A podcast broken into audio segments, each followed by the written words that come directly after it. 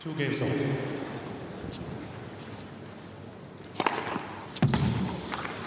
Fifteen love.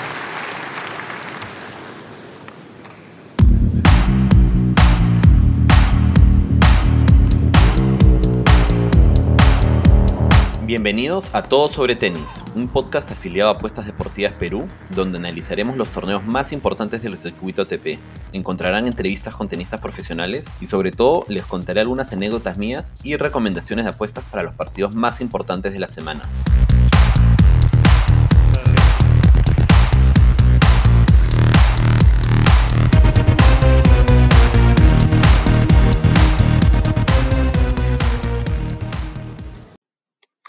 Hola, ¿qué tal? Estamos en un nuevo episodio de Todo sobre Tenis.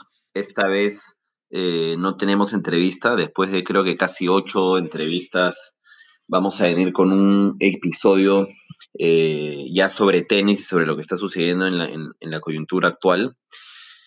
Eh, el día sábado, ¿no? Esto está siendo grabado jueves, el día sábado empieza un torneo que se llama UTS, o The Ultimate Tennis Showdown, que es, es, creo que, o sea, si bien ya habido tenis en estas últimas semanas, ¿no? Creo que el tenis ha sido uno de los primeros, creo que el tenis en verdad realmente ni paró, ¿no? Hubieron países como Bielorrusia o, algunos países ahí eh, cercanos a Rusia que, donde el tenis nunca paró.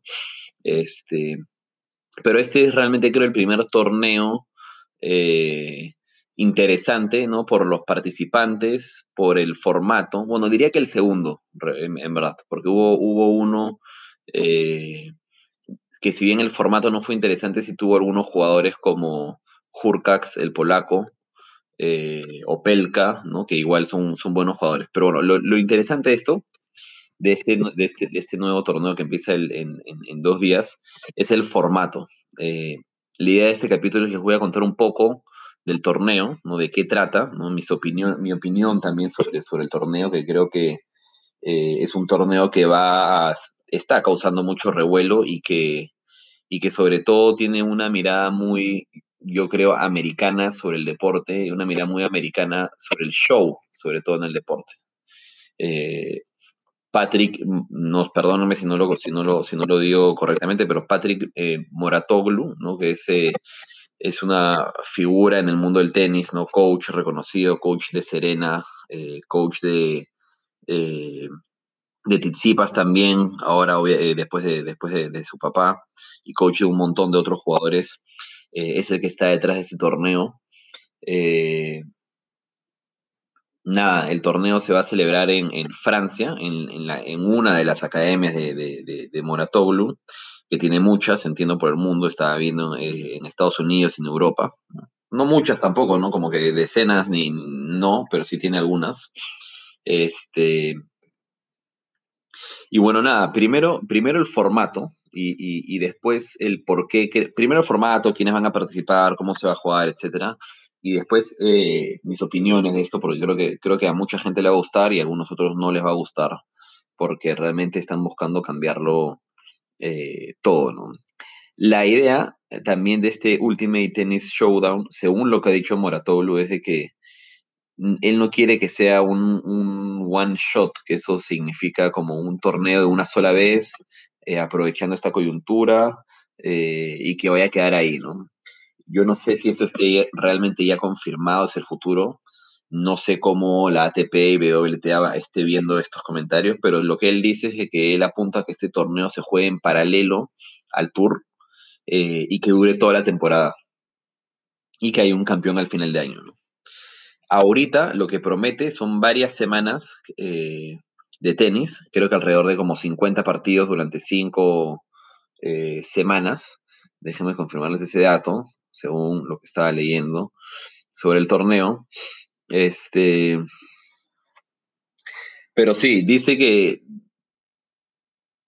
lo que ha prometido hasta ahora es, dice, 50 partidos durante 5 fines de semana consecutivos. Eh, eso es lo primero. Entonces, al final, eh, esto apunta a ser como una liga, una liga de tenis, donde en teoría irás ganando puntos semana a semana, eh, partido a partido, y al final habrá, habrá un, un ganador. ¿no? Los participantes, creo que de hecho, Esa es una de las cosas más atractivas de, esto, sin lugar a dudas. ¿no? Empezaron desde el inicio ya, ya, ya sonaba bien. ¿no? Desde el inicio recuerdo que lo compartí por nuestras redes, eh, porque ya se veía bien. Tenías a un, tenías, eh, a un Dustin Brown, que es un alemán, ahorita debe estar por el, por el puesto 200, pero Dustin Brown es uno de esos jugadores muy eh, divertidos de ver, de muchísima calidad, de un juego muy raro. Eh, y que bueno, en su momento ha estado dentro del top 100, ¿no? Después, después ha salido, pero, pero siempre, siempre ha tenido, al menos cuando lo he visto jugar en, algunos Grand Slams o, o, las temporadas de hierba, siempre ha tenido unos resultados, partidos, partidos buenos y siempre puntos emocionantes. Entonces es como, es como un showman, por así decirlo, por más que su personalidad, es un showman por su juego, más no tanto por la personalidad. a pesar de que igual tiene un look re jamaiquino, se, viste distinto, polo sin manga, short largo, etc. Después tenemos, eh, tenemos el siempre controversial Benoit Per, francés, eh, que este también tiene, un, tiene una, o sea, es un jugador de estos talentosísimos, como hay pocos, ¿no? Como Fogny de repente, por ahí un par más, talentosísimos, eh, de un juego único, pero también unos, o sea, rebeldes en la cancha, eh, un poco de estos que tienen esta onda de que todo les llega eh, un poco al pin. y bueno, nada, de hecho, Benoit Pérez en esta cuarentena estuvo haciendo un montón de lives con Babrinka, ¿no? Soltando un montón de anécdotas, cosas, cosas, cosas divertidas. Creo que inclusive hubo una pregunta que Babrinka le pregunta a, a Per si es que había tenido relaciones eh, o que si es que tenía relaciones sexuales, creo, antes de los torneos o antes de, los partidos o algo así. Eh, y contó una anécdota como, creo que, creo que no, no recuerdo si fue Roland Garros o, en algún torneo en Francia, que, que, o sea, que dijo que sí, ¿no? Como que en el camerín o, algo así. O, creo que dijo algo como que el, el, hotel en el que me quedaba quedaba menos una cuadra del, del, del partido, al final llegué tarde, jajaja, pero terminé ganando. Después tenemos al joven canadiense eh, Félix Ojer Aliasim. Eh, de él nada, o sea, futura, ni siquiera diría que futura promesa canadiense, ya es, un, ya es una realidad, por más de que, eh, no sé, no haya ganado todavía un Grand Slam o, un Masters 1000, etc. de hecho, ha perdido múltiples finales de ATP, yo creo que ya le toca, pero ahorita no me acuerdo, voy a revisar, pero debería estar en un top 25 por ahí. Este, nada, él es otro, él es otro de los apuntados, él también, como dije, ya ni siquiera hablaría de promesa porque ya es realmente una realidad. Eh, tuvo el 2018, me parece que fue su año, el 2019 eh, tuvo algunos, eh, algunos setbacks al gran nivel que había mostrado, pero después al final empezó, empezó, empezó a recuperar eh, nivel, ¿no? Él está ahorita en el puesto 18, ¿no? Inclusive más de lo que pensé, ¿no?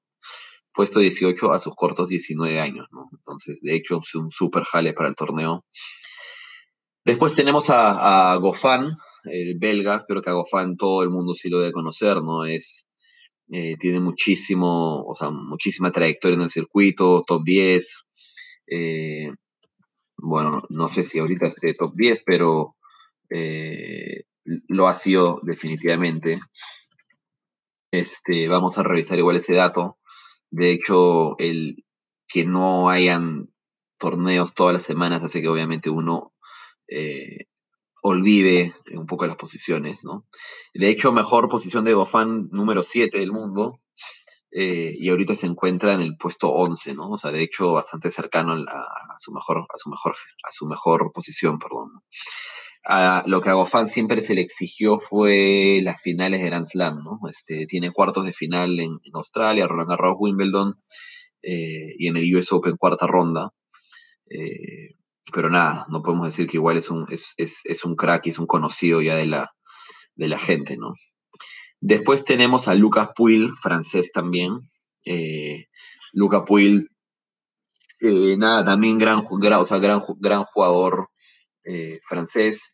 De hecho, cuando acabó la temporada y cuando empezó todo esto de la cuarentena, él recién estaba regresando a las canchas después de un largo periodo lesionado ¿no? Gran parte del 2019 se la pasó, se la pasó lesionado. Recuerdo que empezó a regresar eh, recién en, algunos challengers, pero con, resultados no tan buenos.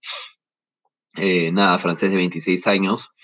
Hubiese pensado que tenía más, considerando que me acuerdo de él desde hace ya bastante tiempo en el circuito.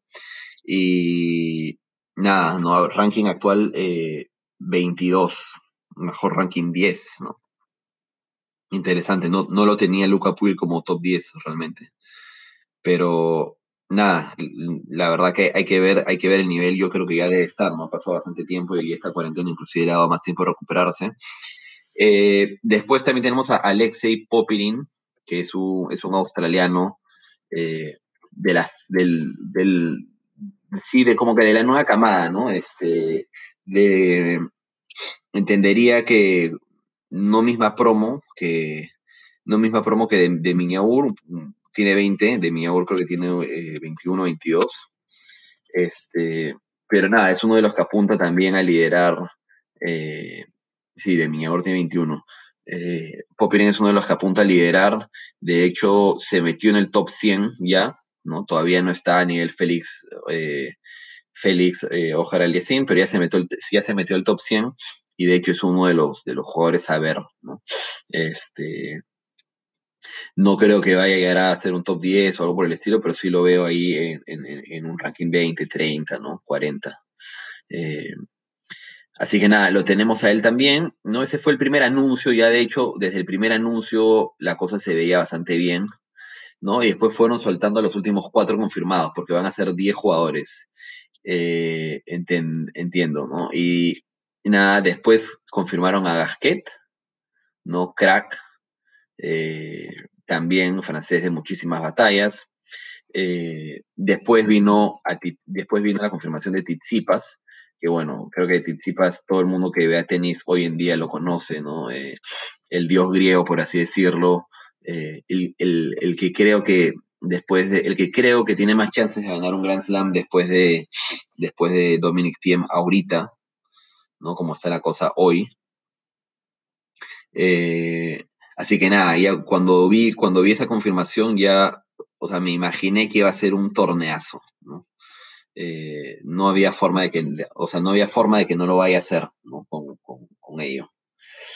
Eh, y después, después vinieron algunos confirmados más, ya los últimos, ¿no? Vino eh, Berretini, también crack, de hecho, de hecho, con ese último US Open donde sorprendió a todos. Creo que no sorprendió a todos, sorprendió, pero se veía venir que, que, es, que es un jugador que, puede llegar a, esos niveles. Y finalmente han confirmado a eh, Feliciano López y a Dominic Thiem. ¿no? Lo, que, lo que entiendo eh, es que Feliciano López entra para reemplazar a Félix Ojera Aliasim, porque no ha podido recuperarse de una lesión. Eh, lo de Feliciano es interesante considerando la edad que tiene. Él, de hecho, ya estaba para el retiro. Y si no fuese por esa, esa gira de hierba con Murray, donde gana el torneo en singles y dobles, y bueno, luego hace unos buenos resultados, se ha mantenido jugando. De hecho, tuve la oportunidad de verlo a, López con Murray ganar un partido en, Cincinnati. Eh, de hecho, que ya el físico no es el mismo para él y tiene un juego claro, ¿no? De saque volea y de, y de, cortar los puntos bastante, bastante rápido. Y después, este, bueno, el, final, ¿no? Fue la sorpresa, creo, la última sorpresa, porque ya con Tizipas para mí esto ya estaba eh, en un nivel de, que realmente se tenía que ver, es Dominic Thiem, ¿no? Fue el último confirmado, lo dejaron como que, como que dejaron la cereza para el final. Entonces, tenemos estos 10 jugadores, he mencionado 11, ¿no? Como digo, Ojar, Ojar Aliasim al final no llega, ¿no? Y ha sido reemplazado por Feliciano.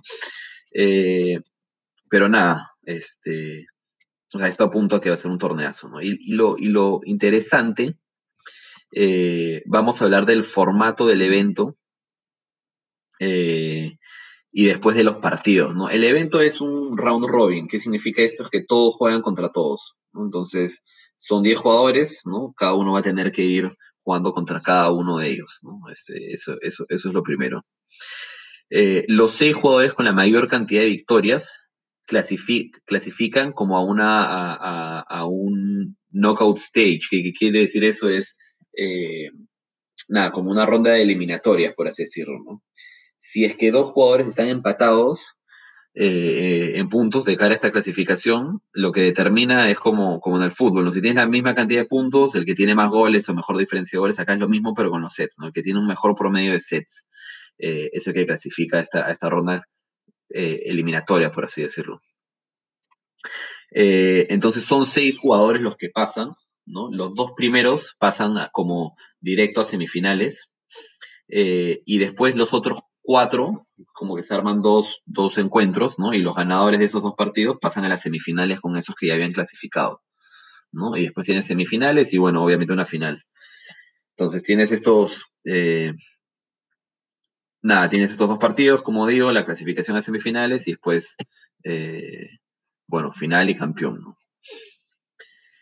Y bueno, nada, se van a jugar cinco partidos los sábados y cinco partidos los, los domingos, ¿no? Por cinco semanas consecutivas, siendo 50 partidos, eh, y bueno, y, esta ronda de, clasificatoria final se juega todo eh, en el último día del evento, ¿no? Como para tener el campeón el último día. Entonces ya, desde ya, es primera vez creo en la historia en la que tenemos un torneo que dura más de, más de dos semanas, ¿no? Grand Slams, Grand Slams, eh, perdón, o sea, el Grand Slam duran dos semanas consecutivas, donde se juegan todos los días, pero no, creo que de repente, de repente, me, de repente me he atrevido a decir nunca en historia, no tengo ese dato, pero sí diría que desde, que yo recuerdo nunca había visto un torneo de esta manera. Eh, evidentemente siempre el año está tan cargado de torneos que cuando hay algún torneo nuevo o se trata de innovar de alguna manera, es bastante complicado, ¿no? De hecho, los últimos grandes cambios creo que he visto fue a inicios de año, ¿no? Con estos torneos en, en Australia, eh, eh, esta ATP Cup, como le llamaron. pero después de eso, eh, no mucho más, ¿no? Por ahí, obviamente, la Copa Davis en Madrid, que también cambió formato, eh, o la Copa Hopman, que siempre igual fue un poco distinta al resto, ¿no? Por tema de equipos, pero algo así individual, de cinco semanas, de tantos partidos, etcétera, no lo había visto y, justo ahí es donde creo que entra eh, un poco el tema de, de, las opiniones divididas que esto va a generar, ¿no? Voy a ir hacia, hacia, hacia el formato de los partidos, que es otra cosa de las interesantes de esto y, de lo súper loco de cómo, se esto, cómo, cómo está cambiando el, tenis, y después un poco ya darles mi opinión de esto y, bueno, espero, espero que, que, les guste, ¿no? Eh, Nada, sobre el cómo se van a jugar los partidos. Los partidos no se van a jugar al típico dos sets, ¿no? El que llega a seis o, el que llega a siete, ¿no? Dependiendo es que se van a, a un 7-5 o un tiebreak. Eh, los partidos se van a jugar en cuatro cuartos de 10 minutos. O sea, cada cuarto de, de 10 minutos. ¿no? Entonces, cada partido en teoría va a durar 40 minutos. Eh, pues es un tiempo fijo, ¿no? Entonces, si se dan cuenta, empieza a asimilarse, como digo mucho, a los deportes, ¿no? Eh, como en el básquet, no sé, los tiempos de 10 o 12 minutos, dependiendo de dónde se juega, eh, el fútbol de 45, etcétera, ¿no? Entonces, como que ya le están dando un tiempo límite, que es algo que el tenis no tenía antes, ¿no? O sea, el tenis eh, podía durar lo que podía durar. Incluyendo este partido en Wimbledon, de hecho, las reglas también han cambiado un poco desde eso, pero ese partido en Wimbledon eh, entre Isner y Mahut, creo que se van a, un 70-68 en el quinto set y duró, no recuerdo cuántas horas, como 17 horas, creo. De hecho, el partido está en YouTube para que se anime a verlo, eh, lo pueden encontrar. Eh, entonces, nada, eso es lo primero, ¿no? Cuatro cuartos, 10 minutos cada uno. los jugadores sacan dos veces o sea, yo saco dos veces, mi rival saca dos veces, yo saco dos veces, mi rival saca dos veces, ¿no? Como si se estuvieran alternando en, en, un tie break, por así decirlo. Eso también obviamente es súper distinto, porque lo que va a pasar es que el jugador con más puntos al final del cuarto gana el cuarto. Entonces va a ser como, van a ser como tie breaks, pero donde no hay un límite de puntos, sino hay un límite de tiempo, ¿no? Entonces empezamos, Saco dos, tú sacas dos, yo saco dos, y tú sacas dos, y cuando llegamos a los 10 minutos, se acaba. Y el que tiene más puntos en ese momento gana el cuarto, ¿no? Eh, de hecho, me imagino que un montón de gente se debe estar preguntando qué es esto o qué han hecho. Eh, yo les voy a dar, como digo, mi opinión en breves, apenas, apenas acabe de contar un poco el formato. Si es que el reloj, o sea, los 10 minutos se acaban eh, en el medio de un punto, eh, el punto continúa, ¿no? Y el cuarto ya termina cuando ese punto acabe, ¿no? Entonces, esto realmente creo que era de suponerse, ¿no? No, me imaginaba que iban a cortar un punto a la mitad, eh, pero igual eso lo único que quiere decir es que el partido va a durar 10 minutos y por ahí que si es que están en el medio un punto, 10 minutos con 30 segundos o algo, algo por el estilo, 20 segundos, qué sé yo. Eh, si es que están empatados, o sea, si es que acaban los 10 minutos y van 7-7, se juega un punto adicional para, ver quién gana, quién gana el, cuarto, por así decirlo. ¿No? Porque al final, como he, perdón, como he explicado antes, eh, el tema del promedio de los sets ganados, perdidos, diferencia va a importar, ¿no? De cara a la clasificación. Entonces es importante que el, que el set o el cuarto bueno, yo, lo, yo, yo ya lo estoy llamando un set, ¿no? no sabría cómo llamarlo ahora, pero que el cuarto eh, tenga un ganador. Eh, si es que un jugador gana los tres primeros cuartos, eh, igual, se juega el, igual se juega el cuarto cuarto, porque, por lo que digo, ¿no? La, la, cantidad de sets ganados y perdidos, por ende, va a importar de cara a los promedios finales y la clasificación. ¿no? Entonces esto ya no quiere decir que si va 2-0, chao, y ya no se juega el, como el tercer set, como se hacía en el tenis normal, porque ya no hay necesidad, sino que si ya va ganaste tres, los tres primeros cuartos, se juega el, cuarto. De hecho, mientras comento esto, me da mucha, me da mucho como intriga saber cómo es que van a salir las apuestas para estos partidos. No he visto si hay. Eh, me imagino que va a haber. Ultimate Tennis UTS. No hay todavía, no encuentro. Pero me imagino que ya saldrán. De repente ahí hablamos un poquito de eso después. Eh, y bueno, nada, para terminar, eh, si es que dos jugadores, o sea, van empatados dos cuartos cada uno, eh, el quinto cuarto se juega en un formato de muerte súbita. ¿Qué quiere decir esto? A ver, el jugador que tiene la mayor cantidad de puntos entre esos cuatro cuartos, entre los cuatro cuartos jugados, o sea, por ejemplo, si yo te gané, si yo gané, perdón, 10-8, 10-6 y luego perdí, eh, no sé, 5-4 y, y, 5-4 de nuevo, ¿no? Como yo tengo más puntos en el total, sumando los cuatro cuartos que mi compañero, eh, elijo. Elijo si es que quiero sacar o quiero recibir. Sí, entre si quiero sacar o quiero elegir un, lado. Eh, ya, entonces el jugador con la mayor cantidad de puntos, si están empatados en sets 2 a 2, elige si quiere sacar o elige, elige la cancha. Y este formato de muerte súbita, lo que quiere decir es, eh, yo empiezo sacando y nos vamos a alternar puntos. Yo saco un punto, tú sacas un punto, yo saco un punto, tú sacas un punto. El jugador que gane dos puntos seguidos gana el partido. Entonces se acaba como bastante rápido. Si yo saco gano mi punto y luego saca mi rival y yo gano ese punto y ya se acaba. Pero si no, podemos seguir hasta que, como digo, alguien gane dos puntos y se define el partido. ¿No? Eh, bueno, hay un reloj, hay, hay 15 segundos entre puntos, ¿no? Esto, yo realmente al no, haber, al no haber competido en un alto nivel de tenis, ¿no? De hecho, juego, como, como lo habré comentado en otro capítulo, este tema del tiempo yo nunca lo he considerado tan importante, pero evidentemente, evidentemente sé que lo es, ¿no? O sea, sé que Nadal se toma hasta el último segundo y todo. Vamos a ver cómo funciona eh, esto de los 15 segundos, ¿no? Eh, y cada jugador tiene permitidos 30 segundos de coaching entre cuartos, ¿no? Eh, timeout Ah, no, perdón, entre cuartos no. Cada jugador tiene 30 segundos por cuarto que se pueden dar en cualquier momento dependiendo del entrenador. Lo que no sé si es que esos 30 segundos son parte de los 10 o se para y luego, y luego se continúa. Eh, Y bueno, y ellos dejan abierto desde que hay, hay, hay, hay, una, hay una regla más, pero que todavía no la van a decir, que la van a decir después. Eh, y nada, lo, bueno, eso, o sea, e, eso sobre el partido. Eh, ya hablamos del formato del torneo, estamos hablando del formato de los partidos. Eh, y nada, solo unos comentarios finales sobre, sobre esto, ¿no? Antes, antes, antes ya de, de, dar mi opinión.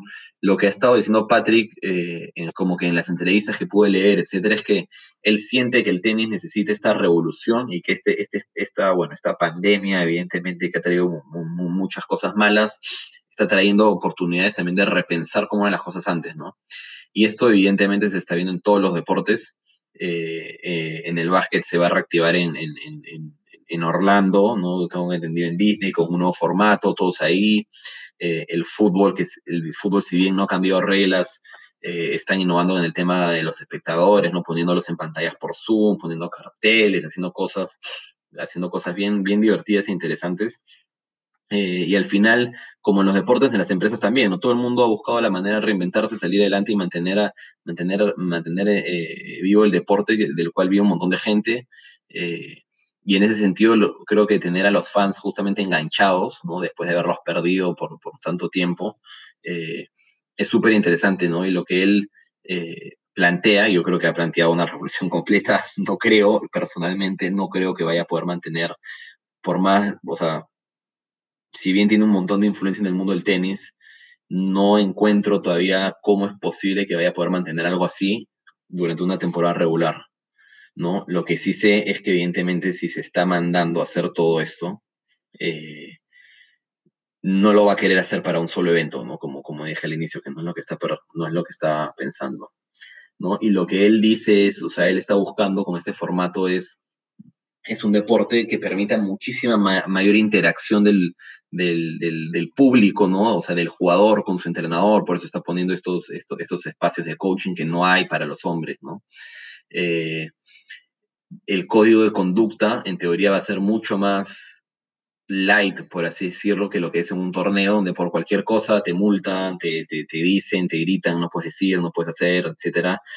No sé qué tan light va a ser acá, no sé qué tanto se les va a permitir a los jugadores, pero de hecho si tienen a Benoit varias cosas van a, van a salir.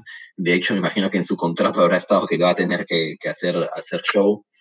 Eh, y nada, la oportunidad en teoría de interactuar con los jugadores a través de la pantalla, ¿no? Todo esto va a ser transmitido eh, por internet, no sé cómo vamos a poder interactuar con ellos, me imagino de repente algo estilo el, ATP Cup, donde los jugadores tenían ahí unas tablets y podían ver, en el caso del ATP Cup recuerdo que veían estadísticas del partido y cosas, de repente acá van a poder hablar con los jugadores o mandarles preguntas, no sé, vamos a ver cómo sea eso, ¿no? Pero lo que sí, eh, en definitiva, es algo completamente distinto. Y y nada, voy a ser uno de los más atentos a ver cómo se dan, cómo se dan los partidos. Primero para ver los partidos de buen tenis después de tiempo. Eh, y bueno, y segundo, a ver si es que eso se puede hacer realidad, ¿no? Eh, así que nada, bueno, mi, mi, mi, opinión sobre, sobre ello, como dije, como dije, es que está buscando reinventar el, el deporte. Yo creo que la oportunidad que está tomando no puede ser mejor, ¿no? Eh, yo considero que, todos los cambios, no considero que todos los cambios son buenos, pero sí considero que se tiene que cambiar. Se tiene que cambiar y se tiene que probar. Y si es que no funciona, se vuelve a cambiar, ¿no? Justamente parte del cambio es aprender, parte del cambio es el, aprendizaje. ¿no? Creo que el tenis ha sido un deporte de muchas, es un deporte de muchas tradiciones, es un deporte muy antiguo, es un deporte, leía en algunas entrevistas que le hacen a, a Moratoglu, que dice que el promedio de edad del fan de tenis es como 61 años y que esa estadística viene creciendo todos los años. Entonces él dice, él siente que se ha perdido a una audiencia joven, eh, que es a la que él está buscando reenganchar. O sea, y de hecho creo que esto se ve en todos lados, ¿no? Fuera, fuera de que el deporte podría ser un deporte, no, o sea, no es un deporte caro como practicarlo, no, no ser profesional. Creo que no, es un deporte caro practicarlo como el golf, ¿no? que es carísimo, pero sí es un deporte de hecho mucho más caro, obviamente, que un fútbol o un básquet o, alguna, o, o algún otro deporte.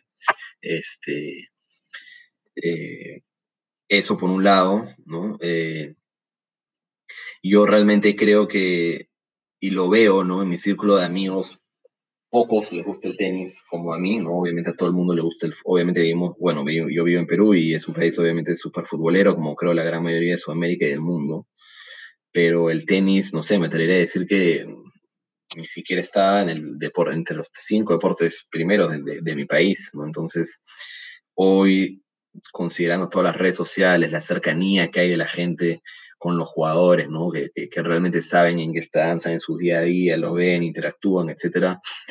Creo que sí traer un formato que, que brinda mucho mayor cercanía con el público es la, la decisión acertada, ¿no? Si es que el formato que han elegido para lograrlo es, eso sí que no lo sé. Eh, eso sí que no lo sé. Eh, y es algo que vamos a ver en estas próximas cinco semanas, si es que funciona y si es que no funciona, ¿no? Personalmente, a mí los cambios que hicieron con la Davis Cup y, la ATP Cup de enero, personalmente me gustaron, ¿no? Porque si bien no es lo mismo que hoy, eh, igual fue competición por equipos, eh, duró, fueron series de países, fue un formato distinto, ¿no? Entonces, nada, un poco, un poco, un poco resumen en base a eso, ¿no? Creo que todos los cambios, eh, o sea, creo que todos los cambios, sean buenos o malos, aprende, ¿no? Y, si no funciona, vamos a van a poder mejorar sobre ello, ¿no? Este, así que nada, o sea, realmente estoy contento de, que ya estos torneos empiecen a salir. Eh, voy a estar enchufado, ¿no? De hecho, eh, otro torneo que empieza ahorita es el, el, Adria Tour, eh, donde van a haber también muy buenos jugadores. De hecho, va a estar, bueno, es, entiendo que es un torneo que, está, que, empujado por, por Djokovic. Va a estar Silic, Koric, Troiki, Dimitrov, Dusan Lajovic, Zverev. y el que va a estar también que me ha sorprendido mucho es Tiem. No sé cómo Tiem va a estar en los dos. Imagino que no, te, imagino que no se van a cruzar, ¿no? Porque eh, el, Ultimate, el Ultimate Tennis Showdown se, se juega a fines de semana y, y el Adria Tour, mm, la verdad que no he entrado a ver todo el formato, ¿no? pero eh, lo que sí estaba bueno del Adria Tour es que iban a recorrer eh, varios países y ciudades ¿no? de toda esa zona báltica. ¿no? Entonces, entendería que Serbia, entendería que Serbia, entendería que Croacia y no sé qué países más, la verdad de, repente se los puedo confirmar ahorita. Eh, se va a jugar en Montenegro, Belgrado, Sarajevo, Banja Luka y Sadar, ¿no? ciudades. Este, así que bueno, nada, eso, eso, eso, eso por un lado. Eh, y vamos a ver, a ver rápidamente el formato del Adria Tour, a ver si es que es realmente distinto eh, Serbia, Croacia, Montenegro, Bosnia y Herzegovina, toda esta zona báltica. Van a ser dos grupos de cuatro jugadores y el formato es round robin.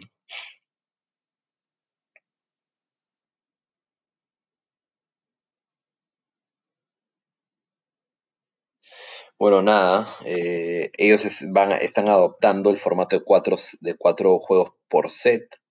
¿no? Parece que vas a jugar dos partidos el sábado y uno el domingo. Eh, y después juegas la, bueno, y después alguno jugará la gran final, ¿no? Y bueno, la final es el, julio en Sarajevo. Entonces, bueno, nada, eh, lo, lo último que me quedaría creo que decir es que nada, creo que va a ser uno de los más enchufados. Quiero ver quiero ver eh, el tema de las apuestas que mencioné, quiero ver cómo, o sea, cómo, cómo se van a dar los formatos, cómo las casas de apuestas van a validar esos nuevos formatos tan locos. Eh, y segundo es por dónde van a pasar, por dónde van a pasar los partidos. Eh, porque yo usualmente lo veo en las webs, en las webs de apuestas que utilizo. No creo que esto lo vayan a pasar por ESPN, lo dudo. El, el, de UTS sé que lo van a pasar obviamente por su web y es un, es un formato obviamente pay-per-view, ¿no? Como, como UFC, etcétera, que al final son los formatos de gran, de, que generan más plata, ¿no? En el caso de UTS está a 13 dólares el mes eh, y es, una, es, es modelo suscripción, entonces te cobran 13 dólares el mes y tú lo puedes cancelar ya cuando quieras. No sé si, solo por las cinco semanas que dicen o va a continuar todo el año, ¿no? Que es, en teoría es lo que ellos, lo que, lo que ellos indican, ¿no? Lamentablemente, si es que no lo pasan por, por, por las webs de apuestas que usualmente compran igual estos derechos, voy a tener que pagar mi suscripción para estar atentísimo eh, de, este, de estos partidos, como digo, después de tanto tiempo, por fin vamos a ver, ver, por fin vamos a poder ver partidos de tan buen nivel, ¿no? Entonces, nada, esa era la razón por la que quería traerles este, este, este capítulo. Eh, espero, espero que si tienen algún comentario del torneo o algo, escríbanme por, por, por, por Instagram, en, en, en, la página de Todo sobre Tenis Podcast o, o en el de Apuestas Deportivas Perú también me pueden encontrar por ahí. Y, bueno, nada, eh, espero escucharlos, espero que estén todos bien y, y nos vemos en un próximo capítulo eh, en el cual prometo regresar con una entrevista más eh, de estas que hemos estado haciendo y que espero que les hayan gustado todas. No hemos podido hablar en verdad con gente muy, eh, muy interesante del tenis peruano, obviamente gente muy pro, eh, jugadores, o sea, exjugadores y jugadores actuales.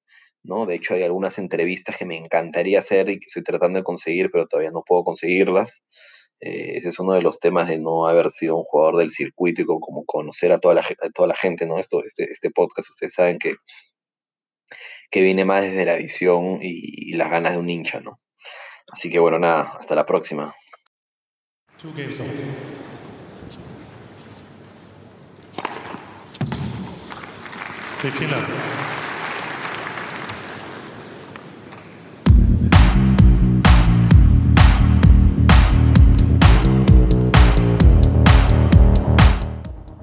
Gracias a todos por llegar hasta el final y escuchar este capítulo de Todo sobre Tenis. No se olviden de suscribirse en Spotify y Apple Podcast y sobre todo seguirnos en Instagram y recomendarnos a todos sus amigos.